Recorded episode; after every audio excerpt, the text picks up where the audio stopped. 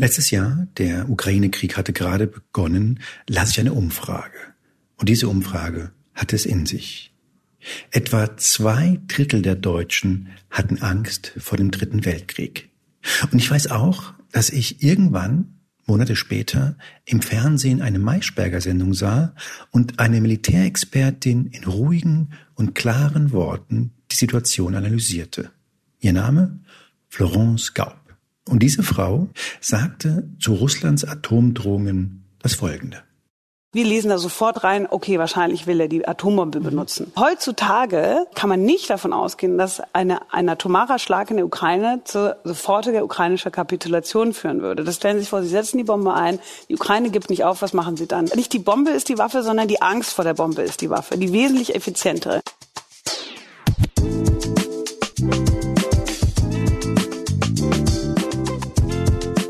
Hier ist Moreno Plus Eins, der Interview-Podcast des Spiegel. Mein Name ist Juan Moreno und das ist mein aufrichtiger Versuch, keinen Laber-Podcast zu machen. Das Thema heute ist ernst, denn es geht um die Zukunft, besser gesagt, wie wir richtig mit der Zukunft umgehen sollten. Warum sehen so viele Menschen schwarz, wenn sie an die Zukunft denken? Warum sind so viele davon überzeugt, dass uns entweder das Klima, die Atombombe oder künstliche Intelligenz zerstören wird? Florence Gaub ist, wie gesagt, Militärstrategin, Direktorin am NATO Defense College in Rom und genau die richtige Gesprächspartnerin, wenn man wissen möchte, warum Angst ganz sicher nicht der richtige Weg ist, um sich der Zukunft zu stellen. Doch bevor ich über ihr neues Buch Zukunft, eine Bedienungsanleitung mit Florence Gaub gesprochen habe, wollte ich von ihr wissen, wie sie sich eigentlich selbst beruflich beschreibt. Zum Vergleich verwende ich gerne Ärzte und Psychologen. Wir versuchen ein Problem zu verstehen, zu analysieren und zu helfen, dass es weggeht quasi. Aber halt auf außenpolitischer, sicherheitspolitischer Ebene. Das heißt, man analysiert die Krankheit, man sagt, okay, das und das, das ist alles falsch gelaufen, das kann man machen, um es zu behandeln, in Anführungsstrichen. Das ist eigentlich so, so ist es am einfachsten erklärt. Okay. Aber in unserem Sinne, in dem Fall im Sinne der NATO oder der Verbündeten der NATO oder objektiv? Man kann auch sagen Berater, ganz vereinfacht. Aber du bist Wissenschaftlerin. Ich bin Wissenschaftlerin, ja. genau, aber wir haben eine beratende Funktion. Also wir sind nicht äh, an der Uni, wo man frei forscht, einfach so, sondern wir haben den klaren Auftrag, die Forschung muss der Politik dienen. Insofern kann man das ruhig als Berater bezeichnen, auch wenn es nicht mein offizieller Titel ist. Mhm. Kannst du mir sagen, woher die Affinität kam zu dieser Thematik? Du hast Politologie studiert mhm. und das ist ja jetzt nicht zwingend vorgeschrieben, dass man danach zur NATO geht und Doktorat also, wird. Das ist ganz interessant, weil natürlich habe ich mir die Frage auch schon gestellt und wenn man richtig zurückreist in die Geschichte, fängt es natürlich mit meinen Eltern an. Also meine Mutter ist ja Französin, mein Vater ist Deutscher und als ich klein war, also Anfang der 80er Jahre, konnte ich schon noch die Spannungen spüren, zwischen den beiden Kulturen, also gerade zwischen meinen Großeltern, ne? also die sich jetzt auf persönlicher Ebene schon okay verstanden haben. Ich meine, die haben die Sprache des anderen nicht gesprochen, aber ich erinnere mich noch, dass wir ähm, in Paris vor dem Invalidendom vorbeifuhren. Mein Großeltern und meine französische Großmutter zeigt auf diese Kanonen und sagt, schau Florence, damit haben wir auf die Deutschen geschossen. Was übrigens historisch falsch ist. Aber, aber unabhängig davon fand, ich meine, da war ich glaube ich sechs, als ich das gehört habe. Ich habe halt verstanden, Krieg war eine schwere äh, Wunde zwischen jetzt sowohl zwischen meinen beiden Familien, aber ich bin ja in Deutschland aufgewachsen. Ich habe auch die Nachkriegszeit, also ich meine, ich bin 77 geboren, ja, das heißt, ich bin lange nach dem Krieg geboren, aber ich fand, es war super präsent. Also jedenfalls, mich hat diese Frage halt umgetrieben, was ist Krieg, was macht Krieg mit Gesellschaften, wie kommen die da wieder raus? Und so bin ich im Studium dann irgendwie in dieser Konfliktforschung gelandet. Ne? Also ich habe Politik studiert, aber ich habe schnell gemerkt, mich interessiert eigentlich am meisten an der Politik, interessiert mich, wenn es richtig weh tut. Also Wenn's aus dem Ruder läuft. Genau, genau. Ja. Haben deine Großväter eine Rolle gespielt in dem Zusammenhang? Du hast es mal ich glaube, ich habe es irgendwo gehört. Ich glaube, ich habe es nicht gelesen, aber. Vielleicht hast du mein Buch in die Hand genommen, weil das ist denen gewidmet. Guardians of the Arab State. Da geht es um die arabischen Militärs und das habe ich beiden gewidmet und habe geschrieben für meine Großväter, den Offizier und den Aufständischen. Weil mein deutscher Großvater war Unteroffizier, äh, der war Pilot äh, in der Wehrmacht und mein französischer war in der Resistance. Also auch aktiv in der Resistance. Das heißt, beide haben quasi die Waffen ergriffen äh, in diesem Konflikt und standen also sich gegenüber sozusagen. Ähm, die haben auf jeden Fall beide eine Rolle darin gespielt. Also erstens durch diese starke Politisierung ähm, und zweitens, weil ich natürlich dadurch äh, diese Berührungsängste mit allem militärischen so nicht hatte oder alles, was Gewalt und, und, und Nachdenken über Krieg nicht hatte, weil es war ja ein Stück normal. Also ich will auf keinen Fall sagen gut, weil das wird mir oft unterstellt, dass ich es normalisiere, indem ich darüber nachdenke, aber was wird dir unterstellt, dass Krieg normal ist oder dass? Also ich habe mal für für die SZ ein Op-Ed geschrieben, wo ich halt geschrieben habe, was ist die Funktion von Krieg und Krieg hat durchaus eine, äh, also ein, es gibt Konflikt und dann gibt es am Ende des Konflikts die die schlimmste Eskalationsstufe ist Krieg und Konfliktauflösung kann auch durch Krieg passieren. Ne? Also es ist vielleicht jetzt ja, so nicht, traurig das ist, aber genau das ist halt traurig möglich, es ist. Danach ist der Konflikt vorbei und das habe ich versucht ein bisschen zu erklären und danach habe ich einen Leserbrief bekommen, stand äh, unmenschlich, weil ich den Krieg normalisiere. Aber Fakt ist halt, Krieg gehört ist ein Phänomen, menschliches Phänomen. Auch wenn wir natürlich seit 45 versuchen, das komplett auszurotten, ist es uns bisher nicht gelungen. Darf ich dich fragen, wie das für dich war, dass Opi und Opi da gegenüberstehen? Also ist das etwas, was man als Kind mitbekommt oder ist das etwas, was man dann später erfährt, wenn man dann so Teenager wird? Also ich habe das schon sehr früh mitbekommen, gerade weil, also mein deutscher Großvater, der war ja, der war ja jetzt nicht nur äh, in der Wehrmacht, sondern er war Pilot. Ein ganz wichtiger Teil seiner Identität und ähm, da hat es, da hat er auch sehr viel drüber gesprochen. Er ist auch schon 1930 in die Wehrmacht eingetreten, also schon vor den Nazis. Also war wirklich Militär komplett im Denken und ähm, ja, der hat dann auch mit, mit als Kind hat, haben wir auch so bestimmte Spiele gespielt. Also für mich war es ein Spiel, so den Fliegertest, wo du dich so im Kreis drehst, um zu schauen, wie viel Orientierung dann noch hast. Ja, wann wirst so. du ohnmächtig? Genau, wann wirst du ohnmächtig, hast du auch gespielt anscheinend. Ja, ja.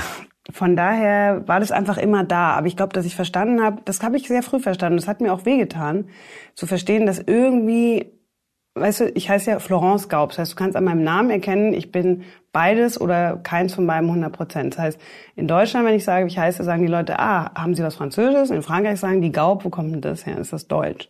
Das heißt, immer war ich so ein bisschen nicht ganz drin, nicht ganz draußen und das war so ein, war so ein Konflikt zu spüren.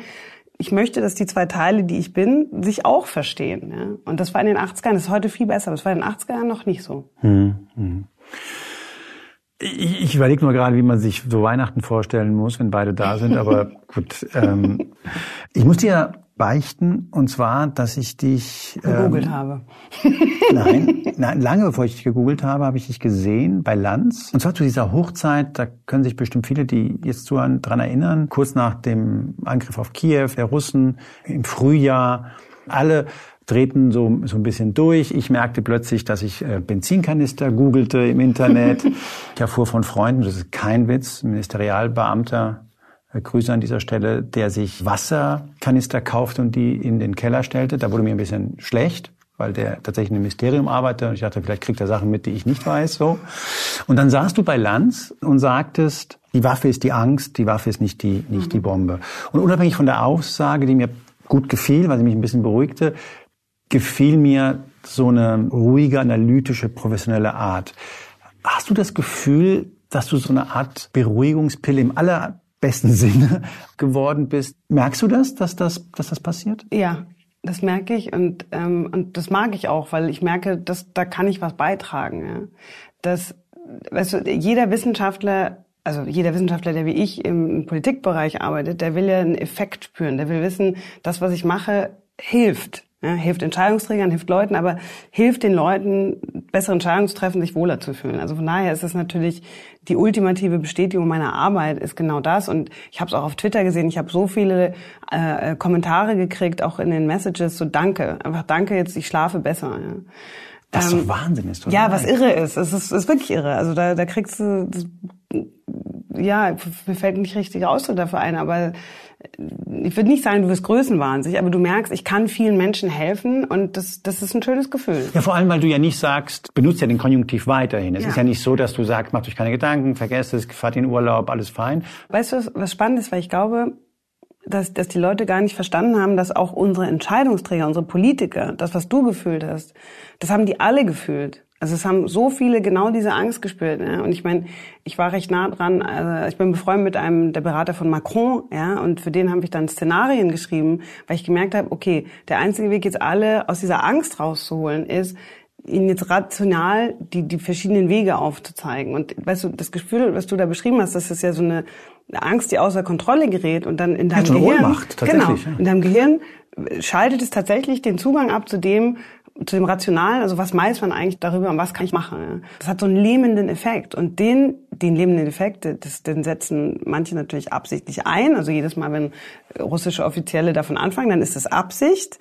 Ähm, die wollen erreichen, dass wir in der Schockstarre stehen, sitzen. Ähm, aber den kann man halt auch auseinander, wieder, wieder ausschalten. Und zwar eben, indem man genauso dieses Gefühl der Sicherheit vermittelt und sagt, okay, alle beruhigen sich jetzt erstmal, lassen uns jetzt mal sachlich drüber nachdenken. Kannst du mir sagen, wie die Idee kam, ein Buch über die Zukunft zu schreiben? Hat es damit etwas zu tun oder? Also es, oder? ich habe es schon vorher angefangen. Mhm. Ich habe es während Corona angefangen. Ich erinnere mich nicht mehr an den ganz genauen Moment, aber ich weiß noch, dass ich also äh, Corona hat ja einen ähnlichen Effekt gehabt. Ne? Also diese Panik am Anfang, dieses Oh Gott, oh Gott, oh Gott und dann sind ja alle auch in so ein Katastrophendenken verfallen. Ne? Also ich fand es nicht so schlimm. Ich habe nicht so, so schlimm? Ich fand's, ich dachte irgendwie, okay, wir werden nicht alle sterben. Bei Atomkrieg finde ich, das ist ein anderer Schnack. ja, so. stimmt. Also vom, vom Gefühl her weiß ich nicht. Aber ich habe mich unterbrochen. Aber, aber auf, auf Poli also ich meine, damals habe ich ja bei der EU gearbeitet und da, da habe ich halt mitgekriegt, dass da in den Zirkeln, auf der Entscheidungsebene, hatte man halt das Gefühl, hatten die Leute das Gefühl, die ganze Wirtschaft wird zusammenbrechen, die Populisten kommen überall an die Macht, das war jetzt, das ist jetzt der Ende der Demokratie. Ne? Also es ging noch nicht mal so sehr um alle sterben oder nicht, sondern es war, unser System ist in Gefahr. Die Werte, für die wir stehen, sind in Gefahr.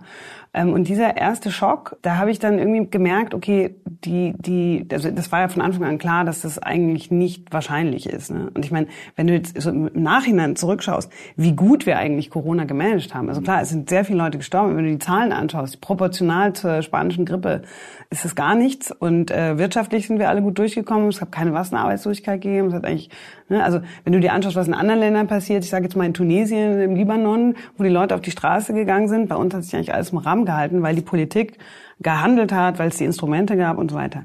Jedenfalls aber in dem Kontext, was ich davor schon erlebt hatte, war halt so eine grundsätzliche äh, so negativen Verzerrung, was die Zukunft betrifft. Weil ich mache ja strategisch Vorausschau, also ich denke quasi beruflich über die Zukunft nach und ähm, habe gemerkt, die sind eigentlich immer pessimistisch. Und du hast es sehr schön formuliert. Du schreibst irgendwo im Buch, Pessimismus ist keine intellektuelle Leistung. Ist ja, noch keine intellektuelle Leistung. Ja, aber, aber viele denken, es ist es. Ja, ja. Genau. Und wenn ich dann manchmal mit so positiven Vorschlägen kam, dann wurde ich auch immer in die Ecke gestellt, so, ah, so naiv und was weiß ich.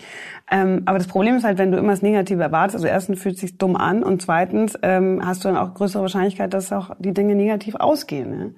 Also das ist tatsächlich so ein bisschen die selbsterfüllende Prophezeiung. Und das hat mich genervt, weil ich wusste, das ist anders. Und ja, vor allem wissenschaftlich anders. Ja, also, genau, es ist Quatsch. Also die, die, die, die Sachlage, die wissenschaftlichen Daten bestätigen das überhaupt nicht, dieses Denken. Mhm.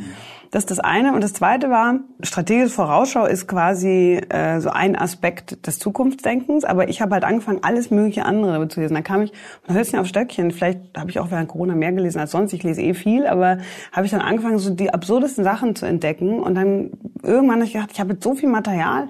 Und eigentlich würde ich den Leuten gern eine Bedienungsanleitung geben, weil jeder einzelne von uns hat diese Fähigkeit, sich die Zukunft vorzustellen. Oder wir tun es die ganze Zeit, wir merken es nur ganz oft nicht mal.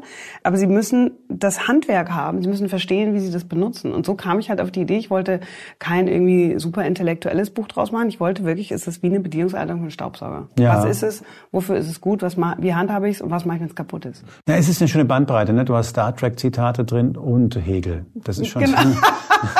Äh, ich würde dich gerne mit so einer These aus deinem Buch äh, konfrontieren, die du mir vielleicht erklären äh, kannst. Du hast gesagt, früher, so ungefähr bis zum 17. Jahrhundert, wisst ihr was? Da gab es ja keine Zukunft. Klingt erstmal steil so als These. Mhm. Ähm, Frau Gaub, elaborate. Soll ich den Satz mal? Okay. Ähm, die Andersartigkeit ist quasi das Hauptmerkmal der Zukunft. Deswegen äh, ein Science-Fiction-Film, der genauso aussieht wie es jetzt ist, kein Fiction-Film. Ähm, das merkt man auch zum Beispiel manche Filme, die nicht, die nicht anders genug sind als das jetzt, aber so tun, als wären sie ein Science-Fiction-Film. Irgendwas fühlt sich daran falsch an. Ne?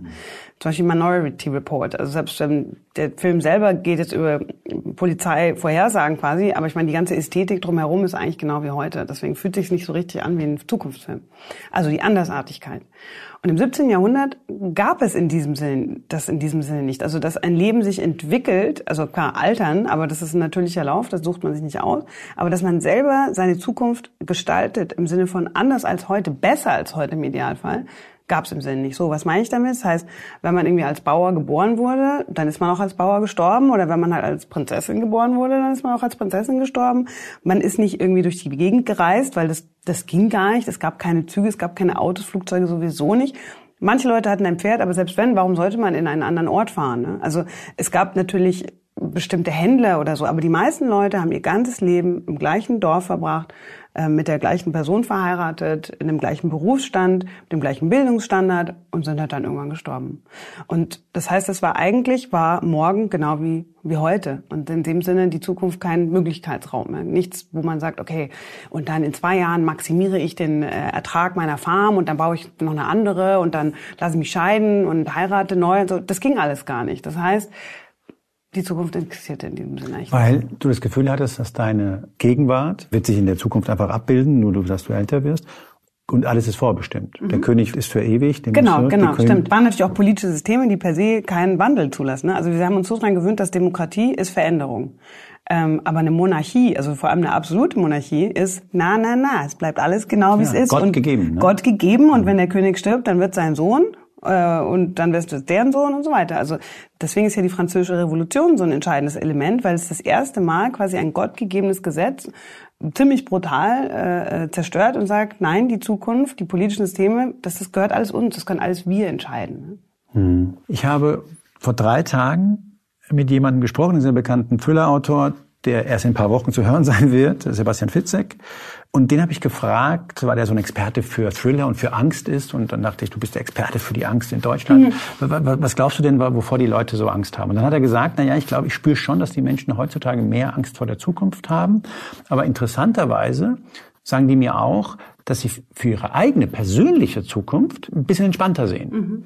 Und ich habe leider die Passage in deinem Buch leider erst direkt nach dem Interview gelesen, weil so hätte ich das nämlich beantworten können, mhm. weil es scheint ja vielen das aufzufallen, dass man ja. denkt, die Lage ist furchtbar, also für mich jetzt nicht, aber für alle anderen und für das Land sowieso und für, für die Welt ohnehin ist es furchtbar. Kannst du diese Diskrepanz erklären? Mhm, ja, also es ist ein total bekanntes Phänomen. Äh, sieht man zum Beispiel da, wenn ich dich jetzt fragen würde, dein nächster Urlaub, wie denkst du, wird der? Großartig. Großartig, genau. Und wie denkst du, irgendwie wird der Klimawandel im nächsten, nächsten wie wird die Temperaturen im nächsten Jahr? Zu heiß. Zu heiß. So, genau. klassische Antwort. Jeder denkt, mein nächstes Date, mein nächstes Dinner, mein nächstes, äh, mein nächster Urlaub wird super, mein Leben wird sehr wahrscheinlich super. Ja? Also nicht super, aber. Aber okay, so. Aber ja. okay. Jeder ja. denkt, hat so einen positiven Bias für sich selbst. Und dann, je weiter es von einem weggeht, also sowohl äh, von der Distanz her, also zeitliche Distanz, also wie viele Jahre noch, weiß nicht, 10, 30 oder oder äh, je weniger Kontrolle ich darüber habe, desto pessimistischer bin ich. Ja? Und das uns eigentlich ist ein Indiz Weil ich keine Kontrolle habe. Ne? Genau, und da hast du schon geantwortet, eigentlich ist Pessimismus und Optimismus ist kein Ausdruck darüber, wie wahrscheinlich es gut oder schlecht wird, sondern wie viel ich einschätze, dass ich Einfluss drauf habe. Und je mehr Einfluss ich auf etwas habe, desto mehr denke ich, okay, das ist cool, das kann ich ja beeinflussen. Ne? Und deswegen sind wir pessimistisch, wenn es halt um Klimawandel geht, weil jeder Einzelne von uns kann da recht wenig tun, das müssen wir, wenn dann, als Kollektiv machen. Oder wenn es um Sachen geht, die ganz weit weg sind, weil dann bin ich wahrscheinlich gar nicht mehr da. Und deswegen, sobald wir denken, ich habe keinen Einfluss, dann ist es wahrscheinlich schlecht. Du hast so ein paar Sätze so immer wieder in diesem, in diesem Text, denkst, ja, viel Spaß bei dem Shitstorm.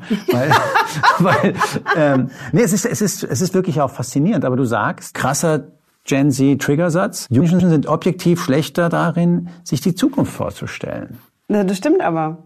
Aber das ist auch kein Vorwurf, ne? Also als wir so jung waren, äh, konnten wir das auch nicht. Das ist einfach ja. ganz einfach. Ich meine, und das übrigens, das ist doch ganz logisch. Frag mal irgendwie ähm, deine deine Kinder oder Nichten oder kleine, kleine, kleine, kleine Menschen, wollte ich schon sagen, junge Menschen, äh, was sie werden wollen, wenn sie groß sind. Ja? Also da kriegst du ja meistens nur banale Antworten. Warum? Weil sie haben einen ganz kleinen Datenschatz. Ich jemand, der sagt Tourist. Tourist. Aber ich, ich wollte Stewardess werden. Ne? Okay. Warum? Weil ich bin, äh, durch deine Familie saß ich halt oft im Flugzeug und habe Stewardessen gesehen und habe gedacht, cooler Job. Ja? Also man inspiriert sich immer, was die Zukunft betrifft, aus der Vergangenheit. Und das heißt, wenn man keine Vergangenheit oder hat oder wenig Datensätze quasi in der, in der Vergangenheit, dann woraus soll man die Zukunft sich dann vorstellen? Ne? Das heißt, je jünger man ist, desto weniger Zukunft kann man sich vorstellen. Je älter man ist, desto mehr Datensätze hat man, Erfahrungen, äh, aber auch, also eigene Erfahrungen, aber auch die Erfahrung anderer, Geschichten, Sachen, die man miterlebt hat. Ähm, auch Dinge, die anders gelaufen sind, Dinge, als, als man gedacht hat. Genau, mhm. und also es ist ja auch so, dass jede Erfahrung, der hat ja zwei Funktionen. Also ich habe einmal die Erfahrung und dann kann ich die Erfahrung nehmen und dann so counterfaktuelles Denken machen. So, wenn ich irgendwie das anders gemacht hätte oder wenn ich den nicht geheiratet hätte oder den geheiratet hätte oder whatever, mhm. ähm, dann kannst du das, dann hast du quasi lauter Alternativgeschichten, die du gleichzeitig in deinem Kopf hast. Das heißt, du hast nie nur eine Geschichte mit einer Erfahrung, sondern multiple. Und je mehr du hast, und dann gibt es natürlich Leute wie ich oder auch andere, die halt wahnsinnig gern noch Bücher lesen. Das heißt, du fütterst das immer mehr mit Stories. Und je mehr du hast, desto mehr kannst du dir die Zukunft vorstellen. Ne? Und natürlich können auch junge Menschen sich die Zukunft vorstellen, nur nicht so detailliert und nicht so ähm, nicht so reichhaltig, weil sie einfach diese Details nicht haben. Was das heißt, ist natürlich die Zukunft gehört objektiv denen, die dann da am Leben sind. Das heißt, jüngere Menschen genau, ja, ja. sollten da mehr Einfluss drauf haben. Das heißt aber auch, dass sie nicht alleine äh, sich die Zukunft vorstellen können. Das heißt, Zukunft ist immer ein intergenerationelles äh, Ding. Und jetzt aktuell haben wir eigentlich so einen Streit um die Zukunft. Ne? Also die Jüngeren sagen zu den Älteren, ihr habt sie uns geklaut mit dem Klimawandel und so weiter. Und, und die Älteren haben dann das Gefühl, ihr nehmt uns das bisschen Zukunft, was wir jetzt noch haben, weg, indem ihr sagt, wir sind eigentlich eh schon alt und tot. Ne? Aber eigentlich gehört es immer beiden. Die einen haben mehr Erfahrung dazu und die anderen haben mehr Zeit darin. Aber man muss es immer zusammen machen. Naja, ich meine, der Name ist ja Programm. Also die jungen Menschen, die sich Sorgen um den Klimawandel machen, da gibt es einige, die nennen sich halt letzte Generation. Ja, und dazu, das ist aber auch ganz interessant, dazu gibt es ja keine, Stadt, keine Studie oder es gibt keine Beweise, dass die die letzte Generation sein werden. Ne? Hm. Wenn man so übers Ziel hinausschießt, ne? also wenn man so viel Angst kreiert, damit sind wir beim Thema Angst, dass man halt das Gefühl hat, eigentlich kann man zum Klimawandel schon gar nichts mehr machen. Da hat man ja das Gegenteil erreicht von dem, was man will. Ich gebe jetzt hier als Beispiel meinen Bruder, der war immer der, der, der Grünste bei uns in der Familie und der hat jetzt letztens umgeschwenkt, hat gesagt, es ist alles zu spät, funktioniert eh nicht mehr. Und dann habe ich gemerkt, okay, also das ist jetzt, das ist falsch, weil nein, mach genau das weiter, was du bisher machst, fahr weiter Fahrrad, trenn den Müll und so weiter. Aber wenn jetzt das Gefühl da ein, einherkehrt, es ist alles zu spät, dann, dann ist das wirklich zu spät. Wie läuft denn normalerweise das ab, wenn ich mir Zukunft vorstelle? Also wenn ich mich frage, wie wird denn Klimawandel, Ukraine-Krieg, äh, mein Alter, was auch immer, wie wird das sein? Man zieht ja immer so aus der Vergangenheit und denkt, na ja, ich habe ja so ein bisschen Erfahrung, hast du ja gerade gesagt, ich bin ein bisschen älter. Und wenn ich das so mache und Sport treibe, dann werde ich halt vielleicht 85 oder was. Und man nimmt also aus der Vergangenheit und extrapoliert. Und das fand ich ganz interessant, dass du gesagt hast, äh, richtige Richtung, aber da, das kann auch richtig in die Hose gehen. Mhm. Äh, ne? Äh. also eine Sache, die mich wirklich wild macht, ist, dass die Leute ständig sagen, wir leben in der unvorhersehbarsten Zeit aller Zeiten und so weiter. Das stimmt ja nicht. Also in allermeisten Fällen läuft der Alltag in einer deutschen Stadt genau wie immer, also vorhersehbar. Das heißt, ich wach morgens auf, mein Wecker wird wahrscheinlich klingeln, mein Kühlschrank ist noch da, die Milch äh, wird gemäß des Verfallsdatums äh, eben nicht abgelaufen sein. Ich gehe zur Bushaltestelle, wenn der Bus zwei Minuten zu spät kommt, ärgere ich mich, aber er kommt. Ähm, dann gehe ich zum Arzt, der Termin wie vereinbart. Das magst du nicht, wenn man so sagt, das, das ist alles viel, viel. Macht mich total wild, weil früher war, ich meine, oder ich bin ja auch eine Ostexpertin, fahr mal in den Nahen Osten und stell dich an eine Bushaltestelle. Da gibt's schon mal gar keine, ähm, gar keinen Fahrplan ähm, und dann gibt's vielleicht die Busse nicht, also oder oder die, dieses ganze Konzept von Zeit, äh, so so ein genauer Termin um Punkt 12:15 Uhr triffst du jemanden. Nein, du triffst den zwischen 12:15 und 12:45. Ich habe in Italien studiert. Das erste Wort, das ich gelernt habe, war Sciopero, Streik. Das stand nämlich an der Bushaltestelle statt des Fahrplans. Das war ein wichtiges Wort in Italien. Ja, ja. das war das erste Wort. Genau. Also ich will nur sagen, natürlich, ich will nicht sagen, wir leben in einer perfekt vorher unvorhersehbaren Welt. Aber wir haben tatsächlich geschafft, die Unvorhersehbarkeit in großen Bereichen zu reduzieren. Ne? Der Reflex zu denken, alles, was bisher passiert ist, wird auch weiterhin so passieren. Und damit macht man aber die Scheuklappen zu, zu allen Sachen, die eben nicht so passieren. Ne? Es ist nicht, es ist nie nur eine Verlängerung von gestern, die Zukunft. Und das Interessante ja an dieser Analyse ist, dass du sagst, so denken ja nicht nur die einzelnen Menschen, sondern so denken auch Institutionen oftmals. Ja ich glaube, mein, meine echter Beitrag, wenn man so will, für, mit dem Buch ist, dass ich diese Brücke geschlagen habe zwischen, was bisher eben zwei Bereiche waren, das, die individuelle Zukunft und die staatliche oder nationale oder wenn du so, so Gruppenzukunft. Ne? Weil ich sehe eigentlich, dass die beiden auf die gleiche Art funktionieren. Wie, wie das hergestellt wird, gedanklich, äh, wie man damit umgeht, was sind die Fehler, die dabei passieren, sind eigentlich immer die gleichen. Warum, warum, warum auch die Zukunft ist ja das menschlichste Phänomen, was es gibt. Also warum sollten Staaten, was ja eigentlich nur eine Gruppe von Menschen sind, das anders machen als der Einzelne? Du sagst ja an einer Stelle sogar, ich bin dafür, dass, auch eine schöne Schlagzeile, Florence Gaub ist dafür, dass Institutionen mehr Tagträumen. Ja. Seite 1 Bildzeitung, herzlichen Glückwunsch. das geht ja in die Richtung, ne? weil du sagst, also diese Scheuklappen. Naja, also Tagträume, ich meine, du hast jetzt ein bisschen auf Spitze getrieben, aber Tagträume... Ich glaube, das Wort fällt. Von, ja, das Wort fällt, ähm, aber nur im, im, in der strategischen Vorausschau nennen wir das dann so Horizon Scanning, also es heißt halt dann anders, ja. Aber effektiv hieß es das, nämlich, dass du einfach mal explorativ, also ähm, einfach wie so ein so wie ein Entdecker einfach mal rausgehst und schaust, was ist da eigentlich? Und was ich erlebt habe in ähm, in der EU, in, in, in im Außenministerium, im Verteidigungsministerium, also halt auf der Ebene, in der ich gearbeitet habe, ist eigentlich immer man plant und man plant immer mit dem, was man schon kennt. Aber das heißt, dass man Stichwort Ukraine, dass man halt wenn, wenn was passiert, mit dem man nicht gerechnet hat, dann sitzt man da und hat noch nicht mal drüber nachgedacht. Ja? Und ich höre auch ganz oft, na ja, und selbst wenn du drüber nachgedacht hättest, was hätte das gebracht? Das hätte sehr viel gebracht, weil einfach nur drüber nachdenken zum Beispiel verringert die Angst, weil dein Gehirn kennt diese Situation zumindest einmal mal theoretisch. Und was ich oft erlebt hat, war, die Leute wollten sich noch nicht mal gedanklich auseinandersetzen damit. Ne? Also was meine Erfahrung gezeigt hat, ist, dass also auch nach Corona, als Corona anfing, die Leute sagen, also dann geht durch die Presse immer unglaublich, keiner hat's kommen sehen, wieso wurden wir nicht gewarnt und so weiter. Jedes einzelne Mal. Sogar der Zusammenbruch der Sowjetunion, da gibt's ja auch diesen Mythos, das hat ja keiner kommen sehen. Gell? Nein, das stimmt nicht. Es gibt, es gibt die, die Dokumente sind da. Die CIA hat, hat regelmäßig berichtet, dass es mit der Wirtschaft bergab geht, dass der Staat anfängt auseinanderzufallen. Gleiches mit Corona, da gab's immer wieder Zeichen, okay, es wird einfach immer Wahrscheinlichkeit, dass eine Pandemie kommt. Und auch mit der Ukraine so. Es gibt immer irgendjemand, der warnt. Aber die Entscheidungsträger und nicht die Einzelpersonen, ja, muss man jetzt nicht sagen, ja, der oder die ist mhm. schuld, ähm, das wird auch nach oben dann gefiltert. Also ich habe es im Europäischen Auswärtigen Dienst gesehen zur äh, Evakuierung von Kabul. Ähm, da gab es eines, eines der vier Szenarien, wie das ausgeht, war das, was dann auch stattgefunden hat. Und das wurde von der Führungsebene, wurde gebeten, das soll entfernt werden, weil es zu negativ ist. Sowas passiert die ganze Zeit. Und keiner von uns ist davor gefeit. Also auch du und ich nicht. Ja? Mhm. Und da muss man halt, man muss man halt sein Ego irgendwie an der Garderobe abgeben und ganz klar in den Spiegel schauen und sagen, okay, wovor verschließe ich gerade die Augen und warum vor allem? Mhm. Ich habe ja gesagt, du hast äh, sowohl Star Trek, auch Star Wars als Zitat, aber auch Hegel. Und du scheinst kein allzu großer Freund zu sein von Hegel ehrlich gesagt, ich habe mich nicht wahnsinnig lange mit ihm beschäftigt, aber der hat mir immer so gute Laune gemacht, weil er, weil er, das mag ich. weißt du, was ich meine? Weil, ja. weil er ja im Grunde gesagt hat, also er war kein Kölner, aber man hat so gefühlt, das ist auch immer gut gegangen, so, weißt du, so habe ich so, wenn man so, weißt du, was ich meine? Dass, ja. Der hat ja immer gesagt, dass die, sehr, sehr vereinfacht und total unwissenschaftlich, aber dass die Menschheit gewissermaßen schon in die richtige Richtung so, mhm. dass sich das alles so in die richtige Richtung äh, entwickelt. Wir haben zwar etabliert, dass du Optimistin bist, aber äh, das, da gehst du nicht ganz mit. Also er ist halt äh, umstritten, wie du weißt, weil äh, dann der Holocaust passiert ist und dann war die Frage, wie kann es sein, dass wir uns immer verbessern, wenn dann sowas passieren kann? Ne? Also er sagt ja, der Weltgeist ist quasi der uns hebt. Also nicht nicht jetzt der Mensch an sich macht das per se, sondern da gibt es irgendwas in uns, was irgendwie immer weiter nach oben und immer besser werden soll. Und gut, jetzt zu Hegels Verteilung muss man sagen, er hat nicht gesagt, dass es eine gerade Linie ist und dass es dazwischen keine ähm, keine Hiccups gibt. Ne? Ähm, aber ich glaube, dass dass er halt ein bisschen einlädt zu der Vereinfachung, dass man denkt, ach so, wird, wird alles gut werden, eigentlich müssen wir gar nichts machen. Und die Verantwortung liegt aber bei uns, nicht bei irgendeinem Weltgeist, der es schon irgendwie richten wird.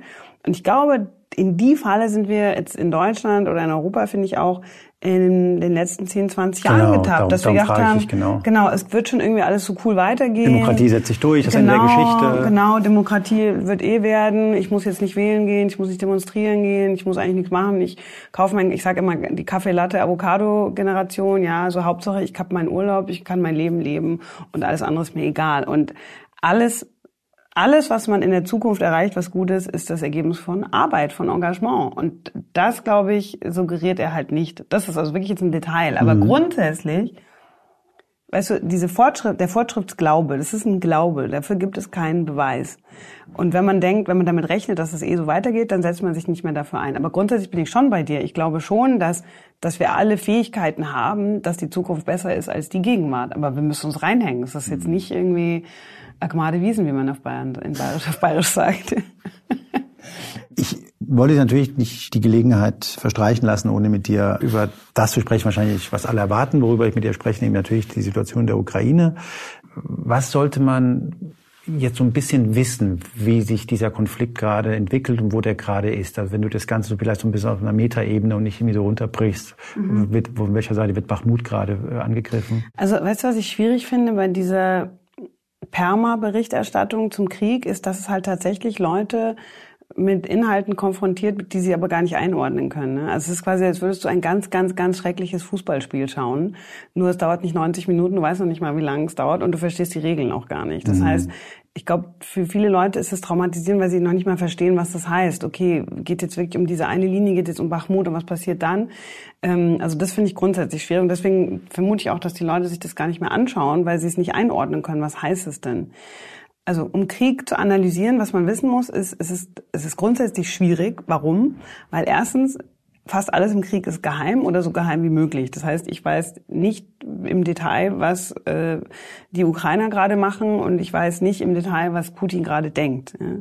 Was mich zum zweiten Problem bringt, also meistens ist das eine ganz kleine Gruppe. Das heißt, als Wissenschaftler muss ich Zugang haben zu den Leuten, die irgendwas entscheiden, um zu verstehen, wie denken die und so weiter. Ähm, das ist jetzt schon auf, auf europäischer Ebene, ist vielleicht für mich ein bisschen einfacher, aber kannst vergessen, ich kriege nie ein Interview mit Putin und frage ihn so, was denken Sie jetzt über die Zukunft eigentlich? Ne? Also das heißt, wir arbeiten immer so ein bisschen um das Problem herum. Ich komme noch mal zurück zu dem Bild mit dem Arzt. Ich bin quasi ein Arzt, der nicht alle Werte abnehmen kann. Und das heißt, ich muss dann halt mir vorstellen, dafür hilft dann eben die Vorstellungskraft, was, was wissen wir denn eigentlich und was, was ist äh, plausibel und so weiter. Also ähm, und das Dritte ist natürlich, es ist so existenziell und es geht wahnsinnig schnell. Und du hast halt das, was Clausewitz eben den Nebel des Krieges nennt. Ne? Es geht einfach, du hast nie komplett, niemand, niemand in einem Krieg weiß ganz genau, wer macht eigentlich genau was mit welchem Effekt. Also auch der General ganz oft nicht. Ne? Also es geht einfach, es ist, es ist so schnell und es sind so viele Teile und es gibt so viele Unbekannte.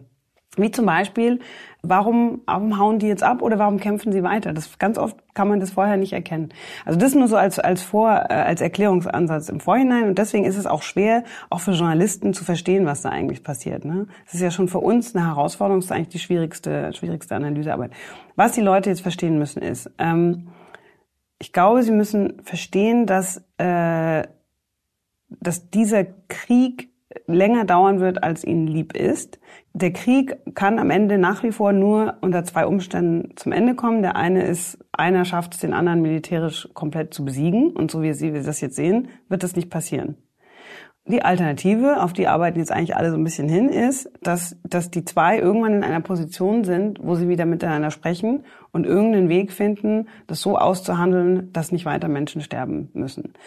Das Problem ist, dass wir haben keinen Einfluss darauf, wann die Ukrainer oder sowieso nicht, wann die Russen sagen, okay, ich möchte jetzt verhandeln. Das ist die Illusion. Das geistert ja immer so durch die deutsche Presse. Wir müssen nur mehr Druck auf die Ukrainer ausüben, damit die jetzt endlich mal verhandeln.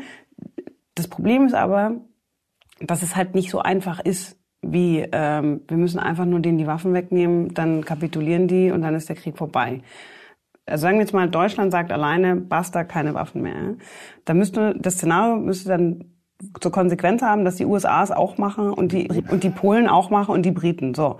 Die drei machen sowieso schon mal nichts. Das heißt, wenn jetzt Deutschland irgendwie sagt, okay, wir sind raus, ciao, ändert nichts. Ja, also weil du kennst die Statistiken wahrscheinlich, aber wir sind nicht die wichtigsten Waffenlieferanten. Auch wenn in der Debatte in Deutschland habe ich oft das Gefühl, wir sind die einzigen. Und dann schaust du die Statistik an und sagst, oh, wir sind ja ganz weit hinten hinter allen anderen. Aber die USA alleine liefern ja mehr als alle Europäer zusammen. Also so, das heißt, okay, jetzt machen wir die andere Hypothese auf. Äh, wir schaffen es wunderbarerweise irgendwie die anderen auch zu überzeugen. Schluss jetzt. Ähm, was passiert dann? Dann geht Russland in die Ukraine rein, haut da alles kurz und klein, besetzt es, ähm, macht es zu einem Vasallstaaten, also quasi einem, einem, einem, einer Kolonie, wenn du so willst. Und dann hat es folgende Konsequenzen. Erstens fühlen wir uns dann sicherer, wenn, wenn wir wissen, da gibt es eine russische Armee, die sowas nicht nur will, sondern auch kann, die dann vielleicht noch mehr Appetit hat, die sagt so, und jetzt nehme ich mir Moldawien, jetzt nehme ich mir Georgien und immer weiter äh, rankommt an, an Europa. Ne? Also ich sage immer, es ist vergleichbar mit einem Bully auf dem Pausenhof. Ja? Also dieser, der immer der, der große Typ, der die, die Kleinen einschüchtert. Wenn du sagst, ja, nimm den Kleinen hier und mach ihn fertig und danach hörst du auf, ja, das funktioniert nicht. Das funktioniert nicht. Also du musst an den Punkt kommen, wo der Bulli verstanden hat, nee, jetzt ist einfach Schluss. So nicht. Und auch wenn in der Presse oft äh, suggeriert wird, oh, wir müssen aufpassen, wir dürfen Putin nicht demütigen, wir müssen aufpassen, die Atombombe und so weiter. Wenn man sich mal anschaut, was in den letzten anderthalb Jahren passiert ist, eigentlich waren alle total moderat und haben eben aufgepasst, dass man, dass man Russland nicht provoziert. Ne? Also es gibt, gibt keine Truppen in der Ukraine, es gibt keine, keine Waffen, es gibt keine No-Fly-Zone ähm, und auch auf diese, ähm, auf die nukleare Drohung hat ja Biden auch schon mal recht stark reagiert und hat gesagt, also wenn das passiert, dann gibt es halt eine Antwort in der, in der echten A. Und danach hat Russland gesagt, hey, hey, hey, so haben wir es gar nicht gemeint. Deswegen die ganze Rhetorik, die ganze russische Rhetorik äh, mit der Eskalation, das ist darauf ausgerichtet, uns Angst zu machen. Aber insgesamt ist die Situation schon sehr heiß. Aber ich würde sagen, alle Beteiligten wollen sicherstellen, dass es eben nicht eskaliert. Und zwar auch Russland. Also von daher möchte ich den Leuten schon so ein bisschen die Angst nehmen, auch, also jetzt nicht nur vor der Atombombe, sondern auch vor dem Dritten Weltkrieg. Was ich sehe als wahrscheinlichstes Szenario ist halt wahrscheinlich, ja, längere Zeit, wahrscheinlich ein Jahr, wenn es gut ist, wenn wir Pech haben, länger weiter dieses, dieses Zermürben zwischen der Ukraine und Russland in der Ukraine. Und irgendwann gibt's halt irgendeine Lösung, die wie auch immer aussehen. Genau, also aus der Konfliktforschung ist es halt so, dass ähm, Verhandlungen passieren dann, wenn beide Seiten erkannt haben, sie können militärisch nicht gewinnen. Beide Seiten. Ne? Das heißt, Stichwort hier die Idee, wir nehmen den Ukrainern die Waffen weg, ja, dann wird ja immer noch nicht verhandelt. Man müsste eigentlich auch den Russen alle Waffen wegnehmen und sagen, so, jetzt zwei sperren wir euch ein und ihr müsst euch jetzt verhandeln, ihr müsst euch jetzt vertragen. Viel Spaß bei der Idee. Genau. ähm, wir sitzen hier im, im NATO Defense College und ich stelle mir das vor, dass du den ganzen Tag über Dinge nachdenkst, die tendenziell eher schlecht sind weil man würde ja nicht brauchen, wenn die Zukunft ja nur so wahnsinnig rosig wäre, dann bräuchte man nicht jemand wie dich, der uns gewissermaßen Strategien entwickelt, was man machen, wenn die Dinge anders laufen, als sie, als sie sollen. Macht das was mit dir? Also ich spreche mit dir und du bist eigentlich ein relativ optimistischer, gut gelaunter Mensch. Also entweder verstellst du dich fantastisch gerade, aber verstehst du, was ich meine? Ich, ich stell, das ist das ist so ein starker, das ist so ein starkes Sujet, finde ich, wenn man sich Tag ein, mhm. Tag aus ja. damit, weil es geht halt um Konflikt. Ja, also ich muss sagen, ich habe ganz lang als äh, Sachverständige bei Gericht ausgesagt gegen Dschihadisten. Und äh, da musste ich mir halt auch viele Videos anschauen. Aber ich glaube, die, also die Videos waren eine Sache, aber also die haben halt mir dann das Material gegeben, was sie bei den Angeklagten gefunden haben. Ne? Also sowohl Videos als auch Zeitungen, so Dabik Magazine und so. Aber viel krasser fand ich eigentlich die, du siehst dann auch die, die SMS, die sie, die sich schreiben. Ne? Und dann bist du richtig im Kopf von so einem Dschihadisten drin. Und das hat wirklich was mit mir gemacht. Also da habe ich auch immer gesagt, jetzt möchte ich es jetzt nicht mehr machen, weil ich dann Albträume bekommen habe. Und also natürlich macht das was mit dir. Also weil die sich einfach so ein Wahnsinn hin und her geschrieben ja, haben. Ja, von einer Gewalttätigkeit und einer Entmenschlichung der anderen ich, ich habe wirklich auch das Gefühl, das ist in einem Teil meines Gehirns, auf das ich keinen Zugriff mehr habe. Also manchmal, wenn ich an diese Köpfungsvideos denke, dann ist es so, das ist kein Zugang. Ja? Also das ist irgendwo weggeräumt. Ähm, also es macht auf jeden Fall was mit mir. Dann denke ich aber auch ganz oft, also jetzt solche Sachen wie, sagen wir mal, Zukunft der NATO oder China oder äh, Russland und, und KI und da, da. Dann, ist das für dich eher leichte Kost dann? Das ist eher leichte Kost.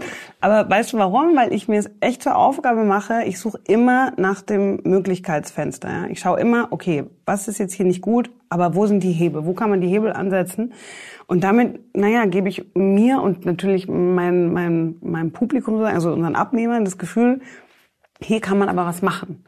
Und ich glaube, dadurch geht dann dieses Gefühl der Ohnmacht weg. Man kann zu allem was machen. Man kann zum Klimawandel was machen. Man kann äh, zu Russland was machen. Man kann zu China was machen. Man kann irgendwie zu Menschenrechten was machen. Also man kann zu total vielen Sachen was machen. Aber es ist manchmal nicht so einfach, den Weg dahin zu finden. Es ist auch nicht so einfach, immer Allianzen zu finden. Ich meine jetzt nicht die NATO, haha, aber halt einfach, du kriegst eigentlich so diese ganz dicken Dinger, kriegst du halt nur in der Gruppe geregelt. Und Gruppe meine ich jetzt Staaten oder Firmen oder was auch immer. Aber es müssen immer, ich sage immer, wir suchen immer den Fischschwarm. Sogar als Wissenschaftler, also wenn du so bereits wie ich, das ist ein totaler Mythos, dass ein Berater alles beeinflusst. Ne? Also ich war noch nie bei irgendeinem äh, Entscheidungsträger und habe gesagt, hier eine Idee und der sagt, mein machen Gott, wir. Genau du, bist, so. du bist so schlau, Florence, das machen wir genau so.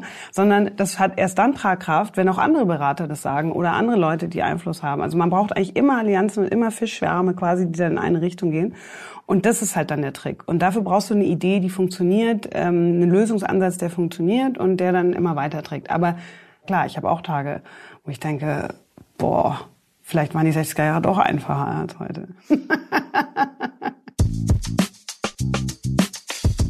Das war die Militärstrategin Florence Gaub. Ihr neues Buch heißt Zukunft eine Bedienungsanleitung und ist ab morgen überall erhältlich. Mir bleibt nur noch Danke zu sagen, und zwar bei meinen Kollegen Julia Parker, Philipp Fackler und Janis Schakarian, bei Ihnen fürs Zuhören. Mein Name ist Juan Moreno. Kommenden Mittwoch gibt es eine neue Folge, und zwar bei spiegel.de und überall da, wo es Podcasts gibt.